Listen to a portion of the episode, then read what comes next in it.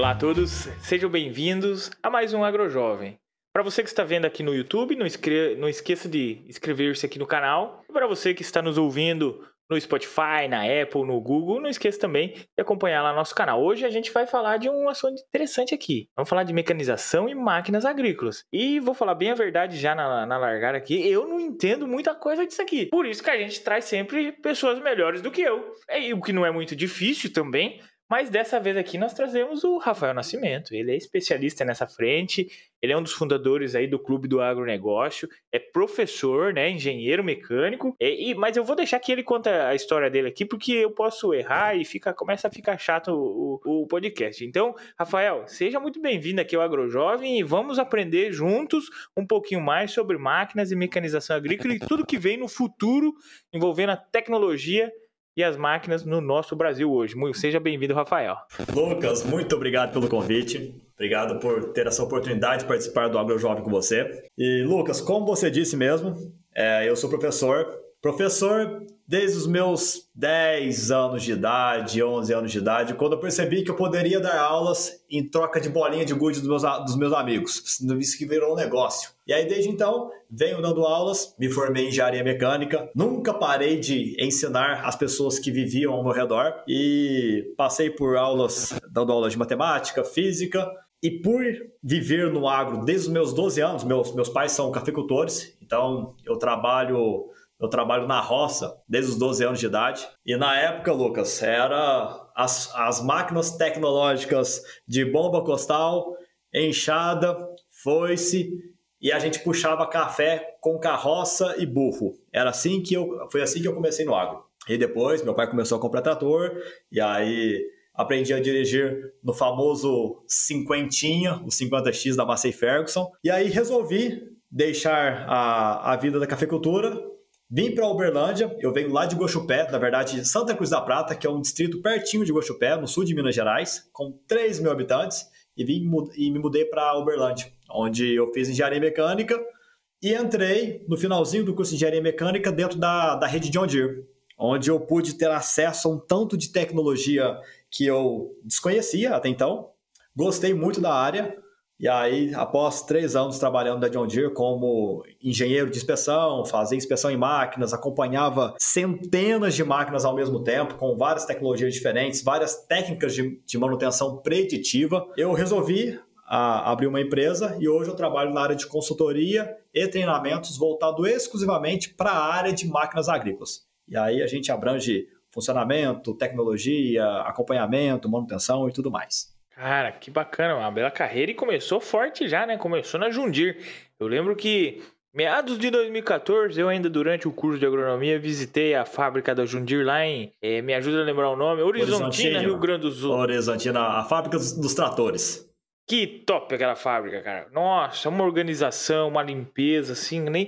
É, é um fora da curva, realmente. Ali você vê que a Jundir é a Apple é, das máquinas agrícolas. Eu te pergunto, é mesmo ou isso é história para contar? É assim, é assim. Na verdade, Horizontina, lá são pulverizadores também, né? A parte de pulverizadores, eu acho que. Plantadeiras. A, plantadeiras, a, a, os tratores é feito ali em Montenegro. Tratores, hum. muitos deles são feitos ali em Montenegro. E, Lucas, em relação à, à tecnologia que vem sendo desenvolvida hoje para o agro, a John Deere com certeza é referência. Ela foi né, uma das pioneiras lá no início, tem até o, a, a, história do, do arado, né, que começou com o arado para já revolucionar o modo como o homem trabalhava com a terra. E desde então, a John Deere vem sempre na frente, lançando novas tecnologias, lançando novas tendências, e aí o mercado acompanha a, a evolução dela, né? E, e, o produtor vem utilizando todas essas tecnologias, porque eu vejo, ah, vou lá, vou, vou pegar o que eu conheço aqui, que não é muito. Tem mapa de produtividade, tem o, o, piloto automático, pelo menos eu sei que eles usam, né? Pelo amor de Deus, vai instalar e não vai usar, aí é desperdício. Mas tem mapa de produtividade, é, tem inúmeros sensores, tem inúmeros, vários números ali por dentro daquela máquina. É, tem sensor para todo lado. Aí trator tem um sensor com a plantadeira, e o pulverizador são outros níveis, colheitadeira. O produtor vem usando tudo isso daí e outra. É, tá valendo a pena esse investimento, pelo menos? Lucas, é, hoje cerca de 30, 40% das tecnologias que vêm nas máquinas agrícolas da atualidade são utilizadas no campo. Os outros 60% não são utilizados. Então tem um tanto de tecnologia, tem um tanto de funcionalidades que o operador, o dono da máquina, não sabe utilizar de forma correta.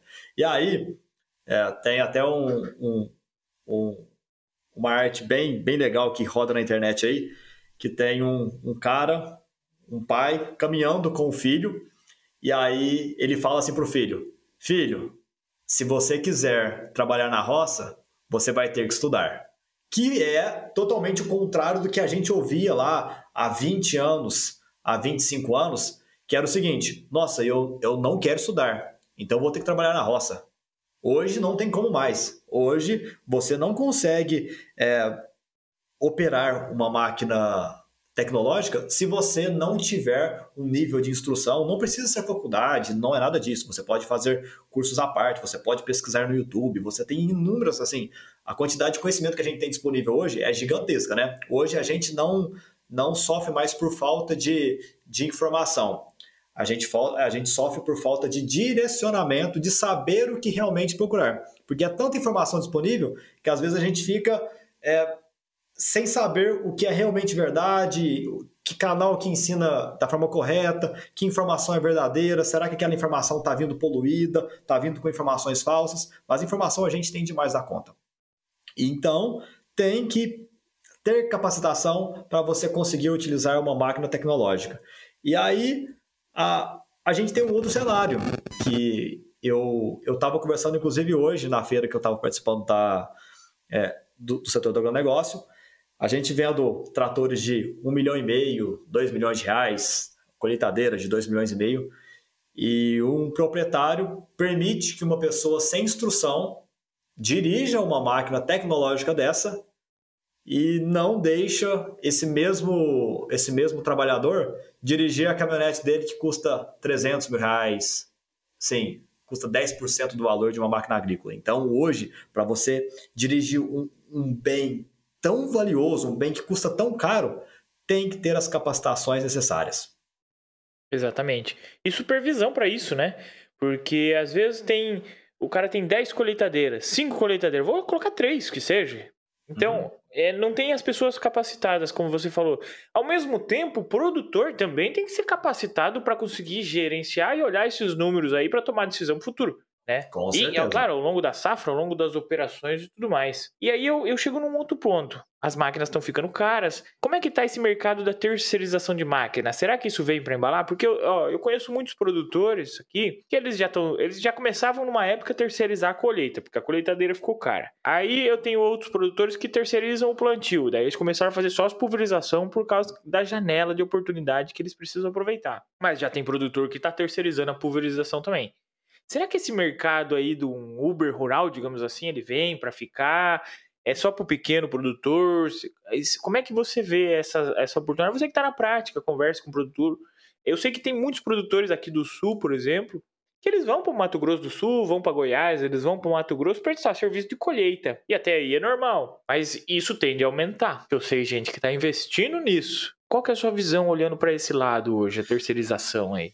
Lucas, com certeza a terceirização vai aumentar demais. E é só a gente olhar, por exemplo, para o Uber. A gente que antes, pessoas que possuíam um carro antes, hoje vendem o seu carro, aplicam o dinheiro em algum fundo, fazem algum outro investimento, compram um imóvel, bota para alugar e tudo mais, e utiliza uh, Uber porque fica mais barato, a pessoa não precisa se preocupar com manutenção, com abastecimento, com estacionamento, com abrigo para o carro com roubo e inúmeros outros problemas que surgem quando você tem um carro. A mesma coisa é para as máquinas agrícolas.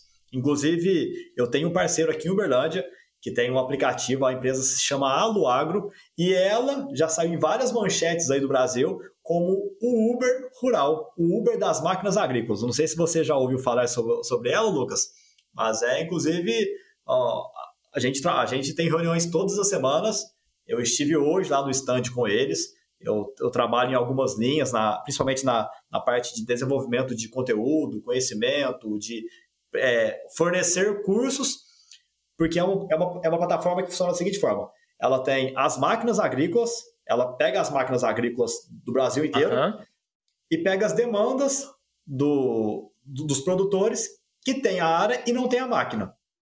E aí fica lá os dois lados, se torna quase que um Tinder. E aí dá um match, uhum. por exemplo. Você tem a máquina e eu tenho a área. Eu entrei lá, coloquei a minha área, tenho lá 5 mil hectares de soja para ser colhida do dia 5 ao dia 15. E aí você tem lá três colheitadeiras STS da John Deere. Vou cadastrar minhas colheitadeiras. Aí você entra na minha área e manda lá, ó, quero colher sua área. E aí eu, eu sou notificado, ou eu vejo lá e vejo que você tem as máquinas e falo assim: opa, eu quero que as suas máquinas venham colher minha área. E pronto, deu um match entre os dois.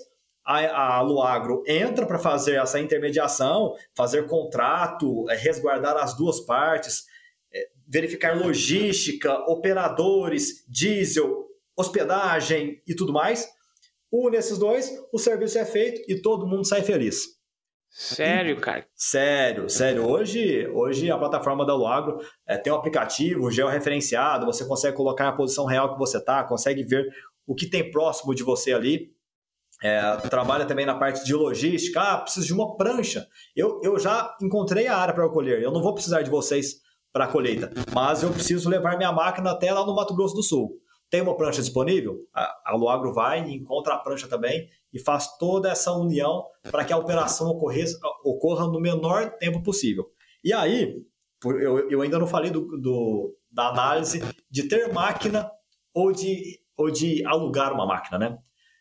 Para que essa conta seja feita, não é uma conta fácil para você decidir se você quer alugar ou se você quer uma máquina, mas só pela, pela estrutura que você tem que ter para para possuir as máquinas, como por exemplo, aí tem a parte de manutenção, tem a parte de revisão, operador, oficina, ferramentas para para dar manutenção nessas máquinas, galpão, aluguel de galpão, depreciação da máquina, seguro. Se você conseguir mensurar todos esses valores e mensurar o valor de um aluguel de máquina, Suponha que, ó, tem a máquina, eu consigo alugar a máquina por tantos reais por hora, ou eu vou dar tantas sacas de soja para que essa máquina colha. E aí você fizer, fazer o comparativo, você vai encontrar aí se a sua estrutura for muito boa, vale a pena ter uma máquina. Se você tem uma estrutura que, é, é que necessite de muitas máquinas, que você tem muitas operações durante o ano, talvez seja necessário ter uma máquina. Agora, se você tem uma área pequena, se você deixa sua máquina grande parte do tempo de forma ociosa, você talvez não precise ter uma máquina. E aí entra um, um terceiro ponto, que é inclusive do proprietário que tem a área e tem a máquina, e no tempo que ele não estiver colhendo com a máquina dele, ele pode terceirizar a máquina dele. Então ele colhe a área com a máquina dele, e quando ele não estiver colhendo, ele bota um operador bota uma empresa para gerenciar essa máquina pelo Brasil e aí ele, uhum. ganha, de, ele ganha grana de forma assim, ó, não, a minha máquina estaria parada, mas agora ela está gerando renda para mim também. Então tem muitos produtores que seguem essa terceira linha. Produzem, colhem com a própria máquina enquanto não estiverem colhendo, porque tem janelas diferentes de colheita, né? No Brasil, uhum. Tocantins é diferente do Rio Grande do Sul, que é diferente do, de, de Minas Gerais, Mato Grosso, então tem, tem janelas diferentes. E aí o cara ganha grana de todos os lados. Como é que é o nome da empresa lá mesmo? Só para eu mandar o boleto. Aluagro com dois L's. Pode mandar. Não, agora nós fez um merchan pra eles aqui, eu vou mandar um boletinho lá pra eles pagar a conta aqui. agora vai ficar kit aqui. Não, mas show de bola, adorei a ideia e adorei a iniciativa que ela vem funcionando. é importante para os produtores rurais. E, e já na, embalando nesse assunto aí, que a gente falou de terceirização, é, porque vamos lá, um pulverizador hoje, um autopropelido, ele tá caro. Um pequeno produtor começa a ficar, né? E ele gosta de tecnologia, ele gosta de praticidade, ninguém é bobo, né? E o drone? Drone de pulverização. Será que você vê isso hoje como uma realidade já? Ainda está engatinhando? Até que ponto ele começa a entrar em prática? Porque eu já comecei a ver vários vídeos por aí, né? uhum. né? E, e, e, nós estamos numa região aqui no sul do país, é muito produtor pequeno. Você vai subindo aí para Goiás, Mato Grosso, Mato Grosso Sul, são produtores grandes. Eu entendo a necessidade de uma máquina grande. Mas produtores pequenos, faz todo aquele amassamento de planta, depois de certo ponto não dá para entrar, aí tem aviação agrícola, mas daí prestação de serviço de novo, e aí tem as, possibilidade de um drone. Como que você vê isso daí? Lucas, o drone ele ainda esbarra em, em dois principais fatores, né? Que é o, o da autonomia de conseguir é, transitar por um certo tempo e da sua capacidade. Porque, imagina só, você tem que gerar umas, umas hélices ali que são pequenininhas, levantar um, um recipiente que tem ali a, a cauda, né, para você pulverizar. E aí tem também a parte do, do, do aluguel da empresa que vai vir fazer esse trabalho para você. Então tem que mensurar muito isso, porque às vezes é, é mais fácil você utilizar um, um, trator com pulverizador acoplado, mas dependendo da altura da cultura, talvez não seja, não seja mais viável colocar um, um trator.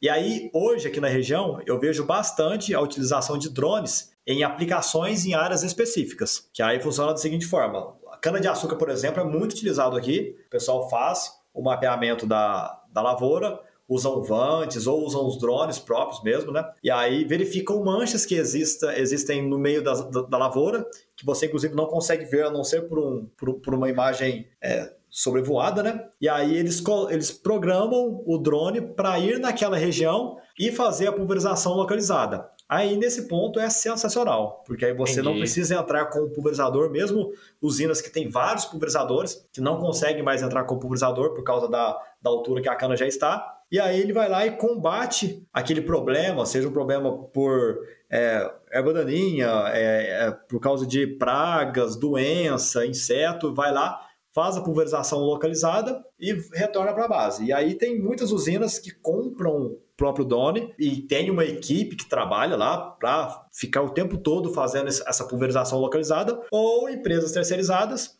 que fazem todo esse trabalho. Vão lá, inclusive, mapeiam a área, vê lá onde tem o, os focos de aplicação, mandam os drones e fazem a aplicação. Uma vez veio um produtor conversar comigo que ele falou que o sonho dele é encostar a caminhonete com o drone na beira da lavoura, que ele é um pequeno produtor, né? E ficar só sentado embaixo de um guarda-sol, olha assim, abastecendo o drone. Ele vai, voa, aplica onde tem que aplicar, volta, vai, abastece, vai, voa. Ele, e ele fica ali tomando um tererê, tomando um chimarrão Uhum. E, e, fazendo o, negócio dele funcionar. Ele falou, cara, isso para ele é o que precisa, porque ele é um produtor pequeno, tem todo aquele amassamento. Aí, como já não, ele é pequeno, não é um autopropelido que tem um GPS, né, e tudo mais, que vai retinho. Ele tem, ele tem problemas de perca aí, além de ter que manter um maquinário que trocar para ele, ele não vê vantagem, daí tem que manter um maquinário antigo. Então, tem todas essas vezes. E eu vejo que nós temos um canal aí que se aproveitar acho que dá para utilizar muito bem. Claro, as propriedades estão aumentando, né, Rafael? Então Isso, então... e aí tem um outro ponto que é a pulverização em terrenos inclinados. Por exemplo, Boa. Eu, eu venho, eu venho da região ali de, do sul de Minas, que a gente planta café quase que em barranco. São regiões assim bem, bem inclinadas que não tem como passar uma máquina agrícola. É impossível. Se você colocar um trator nas regiões que a gente planta café, o trator capota, o trator tomba. Não, é, é então, é verdade. Toda aplicação lá é feita de forma manual. Então lá são bombas costais e o pessoal fazendo a pulverização. E aí tem inclusive é, projetos, testes, empresas aí querendo desenvolver. A, aplicações com helicópteros. Que aí já é um ah. negócio mais arrojado, aplicação com helicóptero. Inclusive, tem lá uns estudos falando sobre a, a dinâmica da, da hélice que ajuda a empurrar o, o a cauda, né, o, o pulverizado uhum, para baixo. baixo. Aí, em relação aos estágios que, que, que, esse tipo de tecnologia está, eu não sei. Mas que logo em breve, o, o futuro já é agora, né? A gente tem, tem visto é... tanta coisa diferente. Logo, Não, logo a gente vai, vai ver. Pode falar. E tem, mais, e tem mais capacidade de armazenamento também do que um drone, né? Com certeza, com certeza. O drone é fácil porque é, você consegue você consegue utilizar o drone sem, é, ele não precisa de um piloto, né? De um piloto é, nele próprio, né? Ele não. Eu esqueci como é que chama a máquina que não, que não, não tem um piloto próprio. Não, é, é, não, não, é autônoma, né? Isso, e aí você consegue utilizar. É não tripulado, é um, é um, ah, um drone ele não, não tripulado. E aí você consegue utilizar vários drones, tem já a comunicação entre drone, né? Que aí um sabe onde um passou. Você imagina, o, o, produtor ele vai trabalhando, e ele vai conseguindo a, a fazer aquisição de novos drones, e aí ah. chega um ponto que toda a lavoura dele está sendo sobrevoada por drone, fazendo mapeamento, já fazendo pulverização. Vai chegar um momento que isso vai acontecer. Pode ser que demore, mas vai acontecer. Ah, show de bola. Eu espero por isso. Eu gosto muito dessa frente, eu quero ver funcionando. E eu vejo, Rafael, que essas novas tecnologias elas vêm para ajudar o pequeno produtor, tá? Porque um produtor que ele é grande, ele não precisa de um drone, ele tem outro propelido lá, ele faz o negócio funcionar. É, se ele não pode mais entrar na lavoura, ele contrata um avião agrícola, ele deve ter um avião agrícola. A aviação agrícola também funciona muito bem hoje no Brasil, mas uhum. é para um produtor maior. Quando eu olho para o drone, eu penso no pequeno, no médio uhum. produtor, que às vezes ele tem situações ali em Santa Catarina que também é barranco. Os caras plantam no tiro e colhem no laço. Não tem o que fazer. O, o pulverizador não, não, não dá ali. São situações que a produtividade é interferida por causa disso. E o drone ele vem para fazer esse manejo. E aí você veio, comentou alguma coisa que o drone ele, ele é meio automatizado, né? Ele tem. E aí eu volto lá para as máquinas. Tá, agora você entrou no, é uma dúvida minha mesmo. Tem GPS e tem o piloto automático. Qual que é a real diferença desses dois aí? GPS e piloto automático? Não é pois é, coisa? Lucas. O pessoal acha que é a mesma coisa. É, andam juntos, mas, por exemplo, você pode ter uma, uma máquina com GPS e sem um piloto automático, só que o piloto automático ele não funciona sem um, um, um, GPS. Porque qual é a função do GPS? Não sei se você lembra lá no início, quando começou a surgir os primeiros sistemas de orientação, era, um, era uma barrinha de luz que ficava ali em cima, você instalava ali em cima da, da cabine do trator. Tem até os aviões que tem a barrinha de luz também. E aí você ia dirigindo com a máquina e conforme a barrinha de luz ia ficando bem no centro ali, ó, verdinho no centro, significava que você estava orientado, que você estava no local correto. Se você se estressava aqui para a esquerda, você começava a aparecer uns pontinhos vermelhos para a esquerda. Você, oh, Rafael, tem que virar para a direita aqui para você entrar no centro de novo. Então, numa máquina agrícola, hoje a gente tem monitores, tudo mais, tem a barrinha de luz lá em cima também, tem as linhas, e aí você pode olhar para o monitor e fazer o próprio direcionamento da máquina. Então, você olha onde está a linha e você vai dirigindo ali, ó, para manter na linha. É como se você estivesse dirigindo um carro com o, o, trajeto do GPS. Você tem que seguir a linha ali que o, que o GPS te pediu. Se você pega uma rua diferente, você sai da rota que o GPS te passou. Agora, um piloto automático é como se você colocasse uma máquina para dirigir o seu carro e ela segue exatamente o trajeto do GPS. E aí, numa máquina agrícola, é um, é um sistema que vai fazer o direcionamento das rodas sem que você coloque a mão na direção. Então o GPS ele te mostra para onde você tem que ir e o piloto automático dirige a máquina para você. É essa a diferença. Ah, e aí e aí você tem inclusive sistemas, por exemplo, a minha máquina não ela não está adaptada, ela, ela não veio preparada para eu instalar um piloto, para eu colocar um, um sistema de GPS com piloto na minha máquina. Aí você pode comprar um, um, kit que se chama kit universal, que vem com uma direção elétrica, que você tira a direção da sua máquina, coloca a direção elétrica, e essa direção elétrica ela vem com um motorzinho, motorzinho elétrico. E aí ele conecta no, no, no sistema de direção da, da máquina, que tem que ser o sistema de direção hidráulica, e aí, de acordo com a orientação do GPS, o motorzinho gira a direção e aí a direção vai girando e vai orientando a máquina conforme tem que ser feito. Ah, entendi, entendi. Olha só. Então a tecnologia chegando até para quem não tem um maquinário mais de ponta, mas que consegue, tá, gosta disso e quer ver vantagens. E essa tecnologia, qual, nós falamos aqui de alguns exemplos de tecnologia, temos também os mapas de produtividade. Qual dessas tecnologias vem realmente ajudando o produtor? É, porque você come... a gente começou lá no podcast falando, você falou, olha, 30, 40% da tecnologia é usada, 60% não é usada porque às vezes o operador não tem essa dinâmica, o próprio proprietário não tem um incentivo, não sabe o que fazer com o número e tudo mais. Agora nós, nós estamos num outro ponto aqui. É, até que ponto essa tecnologia vem ajudando o produtor? É, uhum. é porque ele está buscando produtividade, ele está buscando eficiência operacional, ele está buscando reduzir custo, ele está buscando informação. Mas o que, que ele realmente hoje vem aproveitando na prática? Você que está no dia a dia, né? Das coisas que já são utilizadas hoje, uma das que trazem mais benefício para o pro produtor é um plantio correto, ou plantio não, é uma operação correta com o sistema de GPS e piloto. Assim, é, a gente já, já, já chegou nesse assunto e eu já trago ele de volta, porque quando a gente planta, por exemplo, ou quando a gente. Imagina só você fazendo a pulverização. Você, para fazer a pulverização, se você fizer a pulverização sem o GPS, como que você vai saber o local onde você pulverizou e o local onde você não pulverizou? Não tem como. A não ser que você deixa, tem, às vezes tinha uma bandeirinha, né, para ficar ali, ficava no local onde você passou, você faz uma marcação, mas assim, é bem difícil. Tem que utilizar pelo menos na primeira aplicação de com pulverizador, utilizar um sistema de GPS. Nas próximas, talvez nem precise, porque aí conforme você dá a primeira passada, você tem o rastro ali do pulverizador, né, das rodas. Uhum. As próximas você pode seguir o rastro da roda ali que aplica as próximas aplicações até, lá, até na colheita. Mas quando se trata de plantio, para você fazer um plantio correto, sem, é, sem a, transpassar locais em que você vai plantar mais, mais sementes no mesmo local, aí você gera competitividade entre as plantas, competitividade por água, por nutrientes, por sol, por espaço.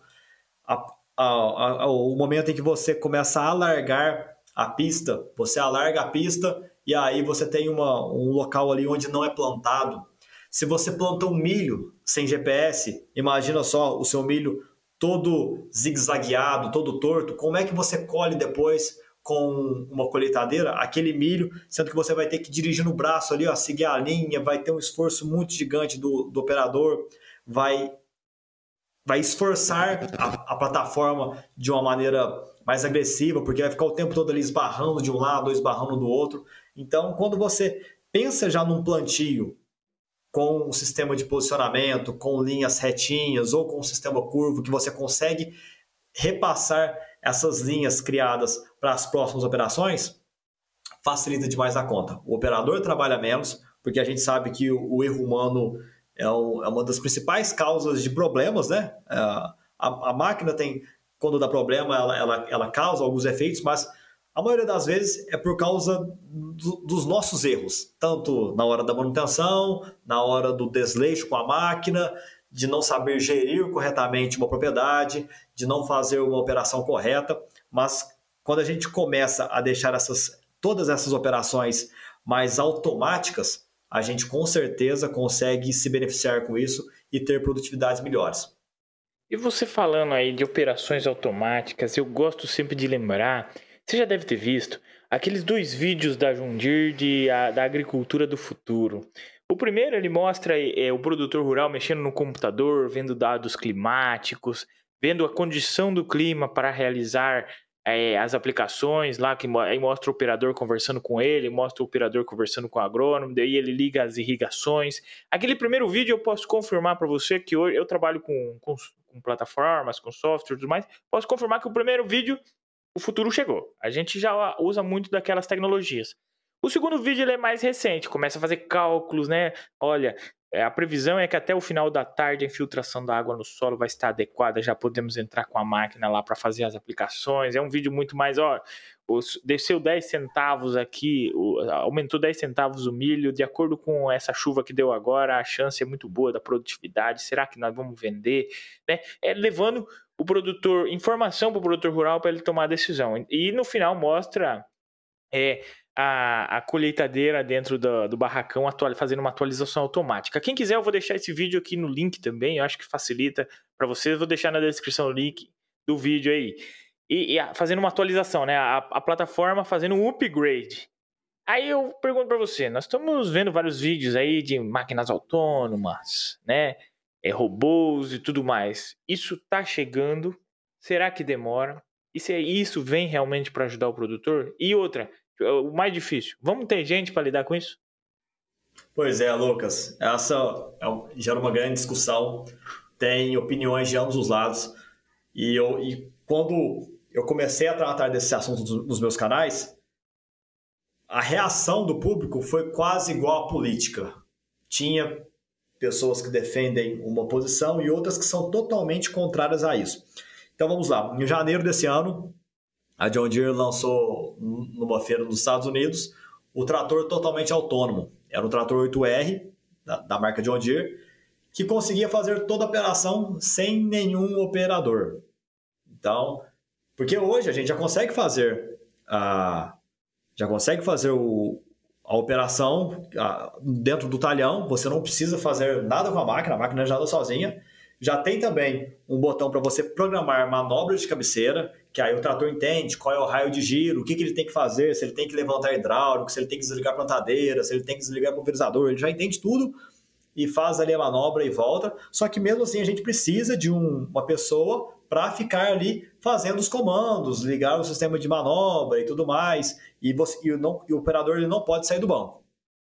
E aí a John Deere lançou isso que a, pessoa, a máquina sozinha, o, opera, o, o dono da máquina ou o operador com o celular fazendo a programação, é, verificando o que a máquina está fazendo, vendo os parâmetros daquela máquina, se ela está realmente na linha, se ela se ela está fazendo a operação correta. Aí você consegue capturar informações de sensores, de pressão, de, de rotação e tudo que a telemetria pode nos trazer, além de ver a operação. E aí o pessoal diz, Rafael, isso daí vai tomar o, o nosso emprego. Os operadores falam se vir essa máquina autônoma, nós ficaremos sem emprego, é, passaremos por dificuldade, entraremos em crise. Mas, pessoal, isso não acontece. Isso não acontece porque, conforme as máquinas evoluem, nós também temos que evoluir para suportar essas máquinas. Porque, olha só, antes a gente tinha um operador, aliás, a gente ainda tem um operador que opera a máquina.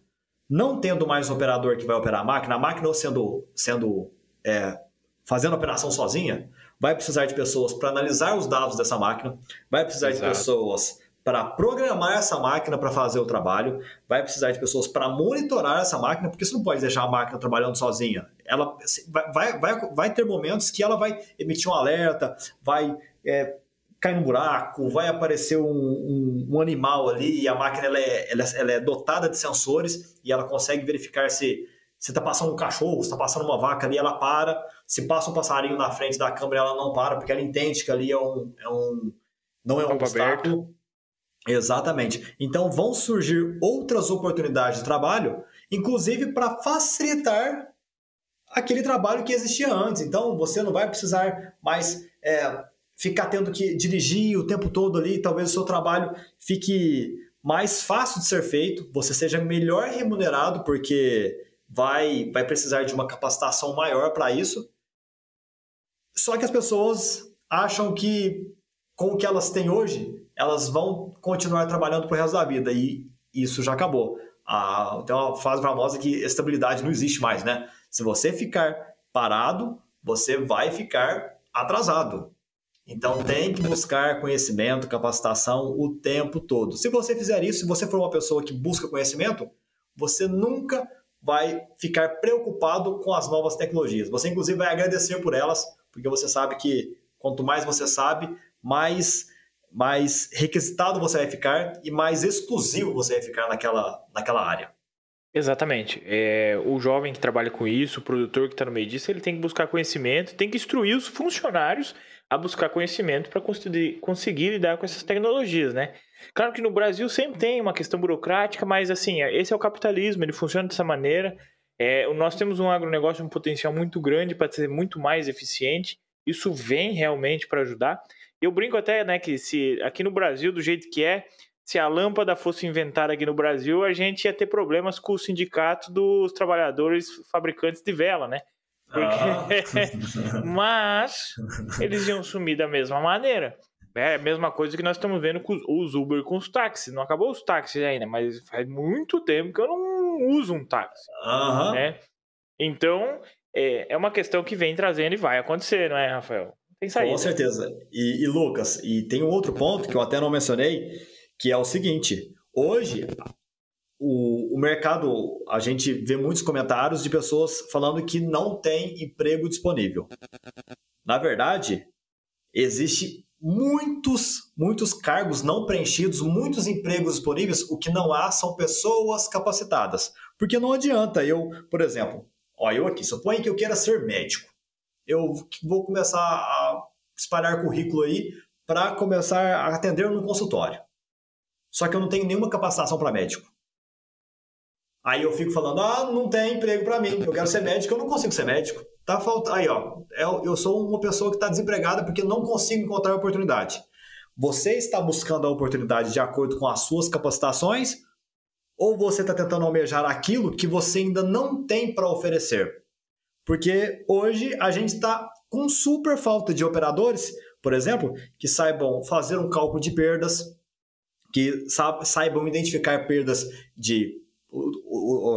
Vendo ali uma colheita de, de grãos, por exemplo, com uma colheitadeira super tecnológica, que saiba identificar perdas de pré-colheita, perdas de plataforma, perda de industrial, fazer uma regulagem da máquina para que diminua aquelas perdas, identificar no monitor algum problema, saber calibrar uma máquina corretamente. E aí a pessoa acha que é só entrar numa máquina, pegar na direção e dirigir a máquina. O próprio nome fala, né? Operador. Ele tem uma operação para ser feita ali, ó. É painel para todo lado, tem botão com, com força. E ele tem que saber a utilização de todos aqueles botões, de todas aquelas funções, para que ele consiga resolver os problemas que vão aparecer no campo. Problema aparece enquanto a máquina está funcionando. E ela vai estar tá funcionando só na hora que ela está trabalhando. Então ela vai, o problema vai, vai aparecer para você. E aí as pessoas não sabem é, nada disso, querem apenas dirigir uma máquina e reclamam da falta de emprego. Então existe uma incoerência aí. Eu bato muito nessa tecla. Que bacana que você falou nisso, porque nós precisamos que esse pessoal comece a se capacitar, é, comece a se disponibilizar para trabalhar com produtores, porque só dessa maneira nós vamos conseguir subir o nível de utilização da tecnologia que o produtor já tem, tá? Porque você, falou muito bem no começo, ele só usa 30, 40% da tecnologia que ele já tem. Então essa capacitação serve para ser mais eficiente hoje porque nós temos uma oportunidade muito grande de ser realmente é a fonte do agronegócio do mundial é nós, é o Brasil. Só que nós temos que ser mais eficiente, o produtor tem que ser mais eficiente em todos os aspectos. É tempo, é dinheiro, é rentabilidade, é produtividade, é tudo isso daí, porque o agronegócio ele vem ficando cada vez mais competitivo, né? Então a gente não pode, não pode mais dar bobeira, tem que aproveitar essas oportunidades. E Rafael, com certeza. O, eu pego um ponto interessante aqui que a gente falou de trator autônomo, falou de ter gente especializada para monitorar. A própria Jundir tem um centro de inteligência que ela vem monitorando muitas máquinas pelo JD-Link, alguma coisa assim, né? Se eu não me engano. Isso Sim. vem funcionando bem, os produtores vêm aceitando essa interferência. Como que funciona isso na prática, para nós entender? Lucas, o, a mudança é sempre, é sempre, ela encontra alguma resistência, né? a gente, a gente, a gente adora ficar ali no, na nossa zona de conforto com o menor esforço possível. A gente sempre busca uh, o caminho do menor esforço. E aí, quando vem com essas tecnologias, o produtor ele começa a receber um tanto de informação que antes ele não tinha. E isso pode gerar um desconforto, porque ele fala assim: nossa, agora eu tenho um tanto de dados a mais para analisar, agora está tá tirando o meu sossego. É, é o mesmo que você fazer a seguinte experiência. Tem lá um, um, uma pessoa que mora num, num campo, tem uma casinha, é, longe de toda a tecnologia, o cara vive feliz pra caramba, vivendo ali, cuidando do jardim dele, da horta e tudo mais, e o cara é feliz, pra caramba. E aí você chega lá pra ele e fala assim, ó, toma aqui, ó, o celular pra você. Você vai conseguir vai conseguir pesquisar sobre as suas hortaliças, vai conseguir ver a previsão do tempo, vai conseguir ligar para sua filha na cidade, e aí ele pega esse celular e aí ele começa a ficar triste, porque ele não sabe mexer no celular. E aí ele fala assim: você acabou de levar um problema para ele, porque ele fala assim: nossa, eu era feliz, agora tô cheio desse, desse negócio aqui que eu não sei como é que funciona. Toda hora que eu entro, eu encontro algo que eu não sei como é que mexe, e aí eu, te, eu fico angustiado. Então tem esse processo de, de educar a pessoa para receber essa tecnologia, mas ela está ajudando demais da conta um produtor rural que tenha várias máquinas operando no campo. Porque olha só, imagina só, se você tiver a instrução, eu falo isso para produtores que ainda não estão adeptos, adeptos à tecnologia. Mas aí a gente tem um outro fator que a gente está passando por uma transição, né? A gente está passando pela, pela geração que vivia sem celulares para a geração que não vive mais sem celulares. Então, Exato. assim, é questão de pouquíssimos anos Quanto mais informação aquela, aquele gestor tiver, porque o gestor já é da nossa geração, que já não consegue viver mais, viver mais sem um celular. Quanto mais informação ele tiver, melhor, porque ele vai ter mais dados ali, ó, pra, na verdade são dados né, que convertem informação para você tomar uma decisão. E o JD Link, É, dependendo da máquina, você consegue extrair todas as informações ali da, dos sensores da máquina. Então, vem informação, como eu já falei antes, de, de motor, rotação, temperatura, pressão, velocidade da máquina, é, tempo, de, tempo de máquina parada, tempo de máquina em transporte, tempo de motor ocioso. E aí, se a gente começar a extrapolar isso daí, começar a citar os, os, os fatos, citar os exemplos que essa telemetria nos trouxe, nos trouxe, por exemplo, várias situações em que operadores ficam com a máquina parada com o ar-condicionado ligado por horas e horas e horas. Isso consome combustível, é, é, cai com a disponibilidade da máquina, com o tempo de, de hora trabalhada. Já teve situações em que o, o dono da máquina falava, começou a falar assim: essa máquina de vocês não presta, esse pulverizador de vocês não presta. É o tempo todo, minha barra de pulverização trinca, e aí eu tenho que levar para manutenção, solda, repara, já troquei a barra e barra, a barra trincou novamente, porque o material de vocês é um material de qualidade ruim. E aí implementaram a, a, a telemetria, a, a, operação assistida, né, com as informações em tempo real de aplicação, de velocidade de máquina, e falando de velocidade de máquina, analisando a trajetória do pulverizador, a gente percebeu que em determinado local do talhão, o pulverizador que estava numa velocidade muito alta, ele já caía para uma velocidade muito baixa de uma vez só e depois subia novamente. E nesse local, que era uma região ali, ó, desnível, o operador vinha em alta velocidade, freava a máquina de uma vez, e aí as barras iam para frente, fazia um esforço excessivo e voltava, e aí a barra começava a trincar. E aí pegamos os dados e falamos assim: ó, o problema não é a máquina, o problema é a sua operação. E aí o cara começa a encontrar problemas ali na, na, na propriedade dele que ele não sabia que existia, de pessoas que trabalham com ele. Então isso se torna quase que um, um Big Brother do bem, porque é para melhorar tanto a capacitação, porque aí a gente percebe que tem um, um, um profissional ali, um operador que não está capacitado para aquela operação. A gente treina o gestor para que ele entenda as informações e consiga tomar decisões melhores. E com isso todo mundo sai ganhando. Mas para isso a pessoa tem que ultrapassar aquela barreira, aquela resistência de botar o pezinho no novo. Com certeza. O produtor gosta de se desafiar. Aos poucos vamos aderindo a mais tecnologias. É, elas não param de chegar. É, mas ele precisa ter número, ele precisa ter gestão, ele precisa ter organização, ele precisa saber o que realmente está acontecendo no negócio dele, porque nós estamos passando um momento, Rafael, que vamos lá, vou sair um pouco das máquinas, mas as máquinas, se você for olhar, o custo delas subiram. Uhum. Aí o juro para um financiamento está caro. Aí do outro lado ele tem um diesel que está aumentando de valor. Aí, ele, como se não bastasse, nós temos a questão dos fertilizantes e dos adubos. Aí Sim. por um outro lado, Beleza, agora o dólar começou a baixar porque o juro aumentou, o dólar tá baixando. Tá todo mundo colocando dinheiro no Brasil, o dólar cai e o que que acontece? O preço da soja começou a despencar. Hoje, exatamente hoje, o último que eu olhei tava 1,81. Duas semanas atrás tava 200 reais. É, é dinheiro perdido já. Então uhum. ele começa a ter uma margem de lucro muito elástica, que ele precisa ter uma gestão eficiente para conseguir ir para frente. Sim, porque senão ele vai ter problema. Porque do outro lado, agora nós estamos na época de março e abril, ele tem uma outra conta para pagar grande, que é o leão. Né? Uhum. É, o, é o imposto de renda. Então, o produtor que ele não for eficiente em todos os lados, não adianta nada. Se nas máquinas, eu, eu fico indignado com isso, porque nas máquinas, que é onde ele gosta, ele está em cima, ele está tá aprendendo, ele investe, ele não olha os números, ele não olha toda a informação, toda a tecnologia que ele tem disponível, Imagino tanto que todo o agronegócio, se você for pegar 5 milhões de produtores rurais hoje, são 15 milhões de pessoas envolvidas na agropecuária como um todo. Se a gente não for mais eficiente, uma hora vai dar problema. É por isso que o êxodo rural vem acontecendo, porque as pequenas famílias começam a ter problemas financeiros e saem do negócio. Uhum. E isso vem prejudicando muito, porque vai virando grandes latifundiários. E, e aonde que o pequeno perde? Ele perde porque o outro é mais eficiente que ele, não é porque ele é ruim. Exatamente. Ele sabe produzir. Entendeu? Ele sabe produzir soja. Ele sempre fez assim, né? É o que a gente escuta.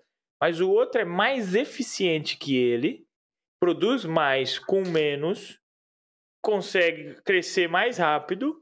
E quando você uhum. tem vários produtores eficientes, o mercado fica competitivo para ele e fica muito é difícil para aquele que não é tão eficiente. Aí que vem a, a importância da gestão.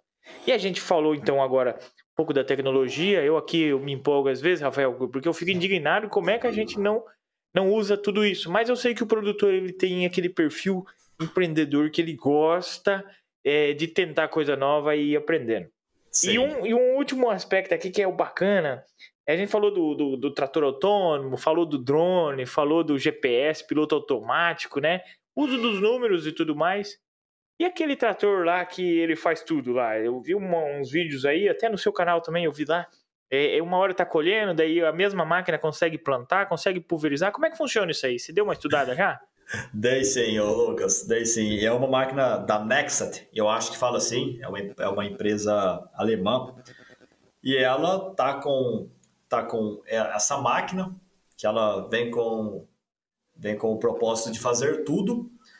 E como que ela funciona? É um único chassi, né? Um único chassi, as rodas direcionais ali, que elas rotacionam ali, ó, elas conseguem tanto, rotacionam 90 graus. Então, para andar na estrada, parece um, parece um, é um veículo comprido. E aí, quando chega no campo, as rodas giram 90 graus e aí ela vira uma máquina larga. E no, no meio do chassi dela você consegue colocar vários módulos diferentes. É como se fosse um trator. O pessoal fala assim: nossa, Rafael, mas é, é parecido com o trator, porque o trator também faz isso. Você pega um trator, você puxa uma plantadeira, você puxa um arado, você puxa uma, um pulverizador, mas aí a parte de colheita já é difícil, porque como é que você vai colher com o trator? Colher com o trator, só se você colocar aquela colheitadeira do lado assim, mas aí você colhe muito pouco, poucas ruas, então aí já não fica mais viável. Então na parte de colheita já, já deu ruim parte de colheita já deu bom. Mas é bem diferente. Bem diferente por quê? Porque essa máquina, ela vai ter os únicos apoios que ela tem no solo são os rodados do lado esquerdo e os rodados do lado direito. E essa máquina da Nexat, que ainda não está disponível para venda na, na, data de hoje, a gente está em março, março de 2022, ela ainda está em processo de teste. Ela tem 14 metros de, de largura e tem ali os soldados dos dois lados. Isso significa, Lucas, que 95% da área que ela transitar nunca vai ser compactada. Isso já é um diferencial gigantesco, porque com o trator você tem as rodas da frente que compactam no local, as rodas de trás que compactam no outro local, a não ser que você modifique o eixo, o, o eixo dianteiro, igual o pessoal da, da, cana faz, troca o eixo lá, coloca o eixo de 3 metros. Mas aí tem as rodas dos implementos que também compactam no outro local, e aí você tem compactação aí, ó, por todo o talhão. Essa máquina de cara já elimina esse processo e 5% só é o local que ela compacta quando ela passa com as rodas. Primeiro ponto. Top. Outro ponto é que você vai ter uma única máquina. Aliás, você pode ter várias máquinas, mas aí é uma única máquina que você consegue fazer todos, todas as etapas do, do ciclo produtivo, preparo, pulverização, plantio, colheita, tudo com uma única distribuição, tudo com uma única máquina. E aí o cara possivelmente vai ter mais máquinas dessa para fazer operações é, para render mais, operações simultâneas, por exemplo, já passa uma colheita, já vem o um plantio em seguida. Uhum. E o outro fator que é diferenciado mesmo é a parte da eficiência dessa máquina. O pessoal tá falando, ah, professor, mas esse negócio não funciona não. Você tá um, da colheita, por exemplo. Não funciona não. Ela, como é que você vai? Ela deve ser pequena, o, o tanque granadeiro dela deve ser pequeno, deve caber pouca soja, vai ter que descarregar num, num período muito, muito, muito em pequenos períodos, né? Vai ter que descarregar várias vezes durante o dia. E aí eu fui estudando a fundo sobre a, as capacidades dessa máquina. Hoje no Brasil, a gente chegou com a Class, aí na, na, região do Mato Grosso, já tem vários vídeos parados pelo país. A Class vem com o maior tanque graneleiro no Brasil hoje, que é de 18 mil litros. Nossa! 18 mil litros que é uma capacidade muito grande. Das máquinas próximas aí tem 12 mil litros, 13 mil litros. Essa colheitadeira da Nexat, o módulo da Nexat, tem 36 mil litros. O dobro, o dobro, ó, o dobro da maior colheitadeira que está no Brasil hoje. É um negócio absurdo de grande. E o módulo de colheita dela, ela tem um rotorzão ali que fica atravessado no módulo dela, que faz um sistema de, de trilha, separação e limpeza, que o negócio é sensacional. É, quando essa máquina for viável para vir para o Brasil, a gente sofre uma outra mudança na agricultura, e isso eu não tenho dúvida. Porque a, a capacidade de colheita dela é muito maior do que as colheitadeiras convencionais. Ela uhum. pode ser utilizada de forma autônoma também. O cara, para trocar de módulo, ele bota um controle remoto lá fora da máquina, ele vira a máquina como se fosse um, um carrinho que a gente brincava quando era criança ali, ó. Mesma coisa, um controlezinho, vira aquela máquina, já engata no, no outro módulo, coloca outro módulo e segue em frente. Tem a opção para cabine também, mas ela, o propósito dela é trabalhar de forma autônoma, tem GPS, tudo mais, tudo, tudo que já tem nessas máquinas de hoje a gente tem nela, né? mais os adicionais. Uhum. Então, quando se tornar viável e vier para a agricultura brasileira, a gente sofre uma outra transformação. Top demais, eu adoro isso.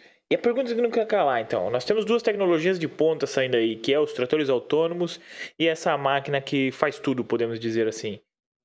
E aí, será que ela não toma essa frente? Porque você falou, ela pode ser autônoma também. Ao mesmo tempo, ela faz tudo. Então, às vezes, o, um trator autônomo começa a perder o sentido. Será que não? Para novos projetos de agricultura, para grupos grandes, talvez até seja interessante. Mas a, se a gente olhar na agricultura atual, a gente tem máquinas aí ó, que já estão trabalhando há 20 anos, 25 anos rodando e ainda funcionam, ainda operam, ainda tem eficiência, é, é aquele produtor que cuida bem da máquina. E a gente já tem uma grande quantidade de tratores que, que poderão receber essa tecnologia para se, to se tornarem autônomos. Então, já é um investimento menor. O cara ele não vai querer abrir mão da, do maquinário dele para comprar uma nova tecnologia diferente, sendo que ele pode fazer um upgrade, por exemplo, das máquinas dele para que elas andem de Com forma certeza. autônoma. Então, nesse primeiro momento, uhum. eu acho que virar esse upgrade para que as máquinas comecem, comecem a trabalhar de forma autônoma, vai, vai vir, aí tem que, tem que ver a capacitação também, né? Para que, para que Com certeza. E, e aí depois virar as, essas máquinas faz tudo. Que eu ainda também não consigo chutar um tempo para que essas máquinas venham, porque está em teste ainda, é, vai ter custo alto para chegar no Brasil no primeiro momento, tem a, tem a questão da assistência técnica, a gente esquece muito de falar disso. A gente esquece demais da é. conta. Eu, eu me reuni uma vez, inclusive, com, com um, um cara que queria fazer um projeto com máquinas inovadoras é, vindas todas da Alemanha, importada, quer importar todas as máquinas, plantadeira, quer importar colheitadeira, estava querendo trazer aqueles módulos que não tem mais operadores, que são autônomos. Uhum. E aí, a primeira coisa que eu falei, foi assim, meu amigo, e a manutenção desse negócio? Porque se, se estraga, se, quem que vai consertar? consertar? As peças Exato. vão vir de onde? Então tem, tem que ver toda essa logística. Muitas vezes, muitas vezes mesmo, o, o proprietário, ele, ele pensa na, na ele pensa, o Lucas, só um minutinho que o, o, deixa eu fazer um negócio aqui rapidinho. Ah. Pronto. É, não, ele tem que um estar, tem que estar de olho. Mas voltando, voltando ao assunto, é, o produtor ele escolhe a máquina de acordo com a assistência que tem lá, no, lá na região dele. Porque se não tem assistência, não adianta você ter a máquina mais tecnológica, porque no primeiro momento que ela der um problema, você vai ficar na mão, você vai ficar sem ter para onde correr. É, exatamente, ele tem que ficar esperto com isso daí. Muito bem lembrado agora. É bem lembrado isso daí. E agora, e, e, o trator autônomo, ele até te, saiu aí algumas versões no passado da Case, né? E o povo não desacreditou muito. Agora que tá saindo da Jundir, o pessoal gostou mais da ideia. É. É, pode ser que, que engaje mesmo. E, e eu sou totalmente a favor dessas tecnologias. E para você que está nos ouvindo até o final aqui e acompanhando aqui no YouTube também, é, tem um bônus aqui, porque você sabe, né? No final do dia todo mundo quer cortar custo. E o Rafael aprendeu um jeito aí de aprender a cortar custo aí com realidade aumentada. Conta pra nós, Rafael, como é que faz para reduzir o custo agora usando realidade aumentada? Porque a gente Foi. falou tecnologia, falou de tudo aqui. E, e, o que importa no final do dia para o produtor aqui que está nos assistindo, está nos ouvindo, é reduzir custo. Como que faz? Como é que funciona isso aí? Pois é, pois é, Lucas. Eu, eu visitei hoje o stand da, da John Deere, a John Deere Construction, que é, o, que é a linha amarela que cuida das, das máquinas da, da parte de construção. E eu fiz um teste com o óculos que eles que eles estão estão fazendo o teste ainda, não está disponível para venda até o momento aí, ó. agora em março, que aí você coloca o óculos e você tem acesso remoto com um especialista da, da fábrica, por exemplo. Então, tem ali a cidade, tem o concessionário, tem o técnico, e o técnico vai dar uma manutenção na sua máquina. O que antes acontecia e o que ainda hoje acontece muitas vezes é o seguinte: às vezes é um problema novo, é um problema muito difícil de ser diagnosticado, às vezes a pessoa não passou por, pela, pelo treinamento para resolver aquele problema e aí demora muito tempo.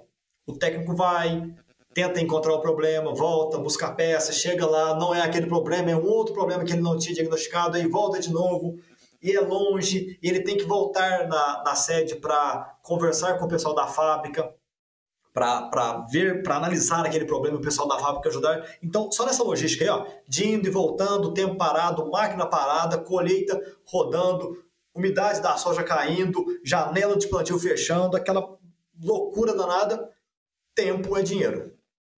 E aí, imagina só eu colocar um óculos, ir na propriedade do Lucas, que está lá com uma colheitadeira parada, coloco o óculos, eu tenho conexão com, com a internet, um especialista da fábrica, o cara que projetou aquela máquina, vai sentar lá na cadeira dele e vai ver o que eu estou vendo com a máquina. Então eu cheguei lá, abri a, a, a, a porta do motor ali e comecei a verificar a área de ajuste.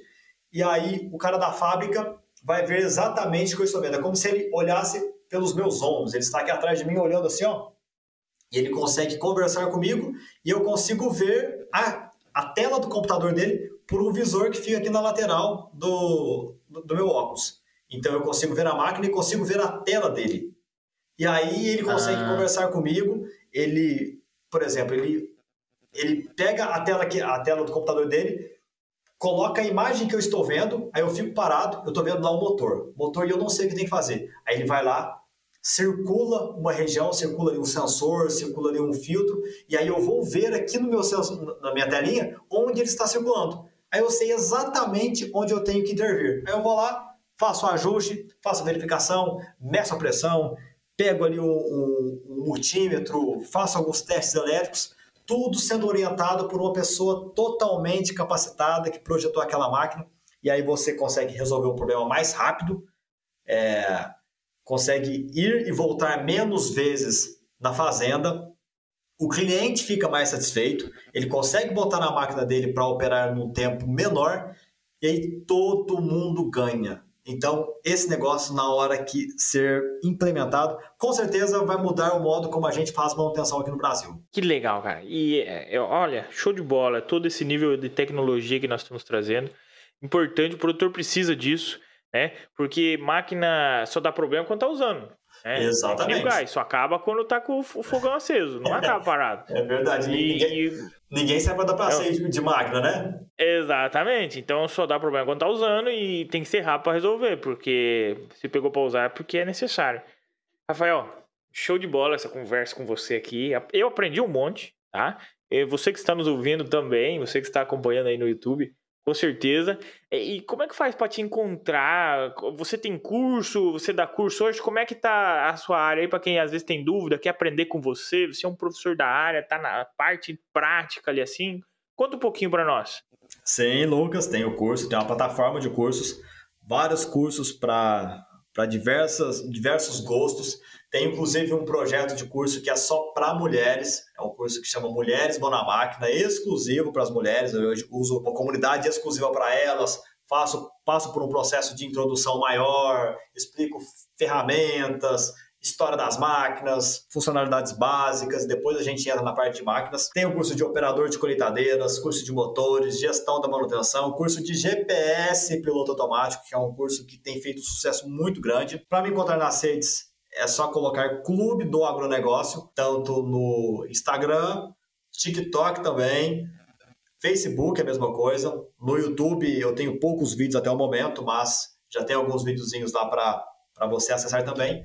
E um dos diferenciais, Lucas, é a descomplicação da informação. Porque imagina só, se eu chego para você e falo assim, ah, porque o, o motor MWM começa a a válvula solenoide que tem ali um, um, o, o, sistema de ajuste feito pela corrente elétrica que vai fazer ali um, um, campo magnético, e aí você tem que entender de campo magnético, de eletricidade, e aí você fala assim, nossa, Rafael, eu não sei nada disso. Então, a gente simplifica a linguagem para que o aluno realmente entenda. E aí eu tenho vários alunos que, inclusive, não têm estudo e chegam para mim e falam assim, professor, você me salvou, porque todo curso que eu ia fazer eu tinha que ler, e eu não sei ler. E aí você consegue explicar tudo através de imagens, porque eu utilizo pouquíssimas, pouquíssimas palavras nas, na, no, nas apresentações que eu utilizo, quando eu utilizo a apresentação, porque eu utilizo muito jogo, utilizo o Farm Simulator, que é uma febre aí ó, do pessoal que adora, que adora jogar online. Utilizo ele para ensinar, utilizo vídeos de animação em 3D que mostra por dentro da máquina, faço vídeos na máquina em si, em loco, na fazenda também. E é uma linguagem muito fácil, muito descomplicada. Eu venho do campo, então eu, eu sei o linguajar que tem que ser utilizado. E hoje a gente já está com uma plataforma aí com mais de 1.500 alunos, mais de cinco países diferentes. Tem alunos até do Marrocos, Portugal, África. Aqui no, na América do Sul tem Argentina, é, Paraguai, Uruguai. E tenho recebido muitos feedbacks positivos. Só, só entrar no, no, no, meu Instagram, entrar em contato comigo, que eu, que eu mostro todas as opções de cursos. Eu tenho certeza que entra sempre o aluno e sai um aluno muito mais capacitado.